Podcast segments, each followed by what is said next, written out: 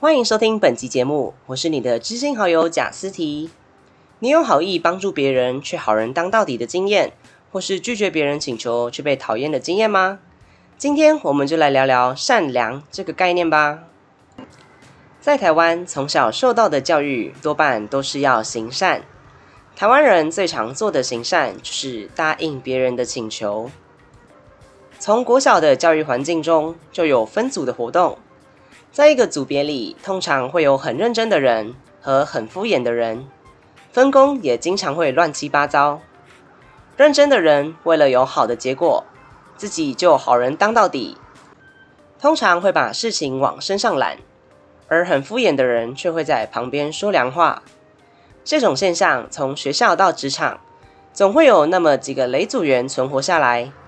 到了专案的尾端，要接受评分时，虽然心里很生气，却又不好意思向长官开口。该怎么解决？以下就先来分析看看事情的原因吧。第一个状况是在分组前，如果是被上级直接分派工作，那就无解。但如果是要自己找伙伴，首先要懂得说不。一般在分组的时候。总会先找自己比较熟悉的朋友或同事，觉得跟认识的人做事比较心安，但常常忽略对方的能力是否能跟自己相互搭配。上学期的认知心理学课程，老师的论文曾经做过一项调查，题目是：如果你知道自己的朋友很雷，还会愿意带着这个拖油瓶组队的人占多少百分比？经过老师的调查后。将近八成甚至到九成的人都会选择携带拖油瓶，因为他是你的朋友。听到这个结论后，大家都不由自主的会心一笑。这种状况在台湾非常的常见。在分组前，我们如果已经知道彼此能力不适合的情况下，就应该向对方说不，而并非因为不好意思拒绝，硬要凑成队，这样只会让自己心有余而力不足。想请朋友做事又觉得不好意思。第二种状况是在分组后，很长时候因为和组员个性不合，或是不敢请朋友帮忙，导致很多项任务都必须揽在自己身上做，这是很吃力不讨好的事情。该怎么解决这个状况？首先，我们必须改变自己的心态。当下虽然会觉得很不好意思，但心里要先想。明明大家都是领同一份薪水、同一个分数，凭什么你能坐着追剧休息，而我却要做这么多的任务？有些组员甚至心态更恶劣，认为自己没做的事情，其他人会帮忙补足，因此只要做一小部分就好。这是一种心理压力的情绪勒索。遇到这种状况，通常心态崩溃的人会选择一起放烂，但这样的结果通常都是悲剧收尾。我们应该要做的是督促，透过不断提醒的方式，催促对方赶快完成任务，并随时提醒他，让对方在时间内交出应该交办的事项。说到这，我来和大家分享一下大学分组的经验吧。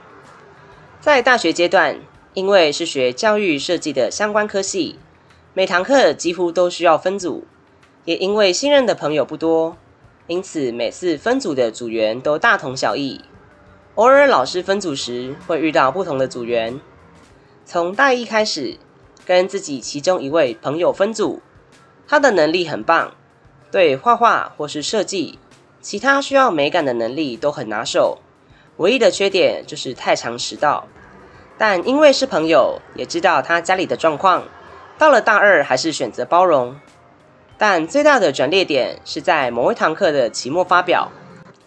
记得那堂课是下午一点十分上课，每位组员都要上台发表。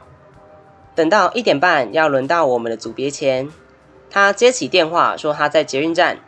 当下的我整个心态崩溃，但我马上找同学替补他的位置。虽然到最后他有赶上发表，但我实在是无法再承受一样的压力。因此，我再也不跟他同组，希望他可以赶快改进。虽然他的态度真的不行，但我们还是很好的朋友。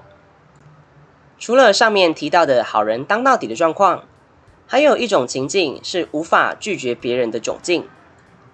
基本上在台湾，只要对方提出合理的请求，百分之九十九的人会答应；而提出不合理的请求，将近八成以上的几率还是不会被拒绝。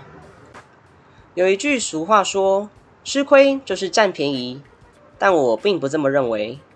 我觉得我不吃亏，我也不占你便宜。我们彼此是公平的情境下，做事或相处就是最舒服的距离。之前我有遇过朋友请我代笔。帮忙解决他的期末报告，因为需要三千字以上的报告，而对方写不出来，请我拯救他。第一次的期中报告，我欣然接受，觉得帮帮朋友应该不算大事。但到了期末，他又再一次提出这样的请求，而这次我选择直接拒绝。当下的我也许会觉得有些不好意思，但等到拒绝完后，心里却是非常舒适。也觉得不会有任何的歉意，毕竟这本来就不是我的事情，就算拒绝了，也跟我没有关系。这位朋友后来我也就没有继续联络了。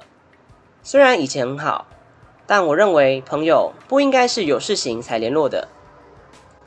答应别人的请求是人之常情，当然拒绝也是，并不是任何的请求都有求必应。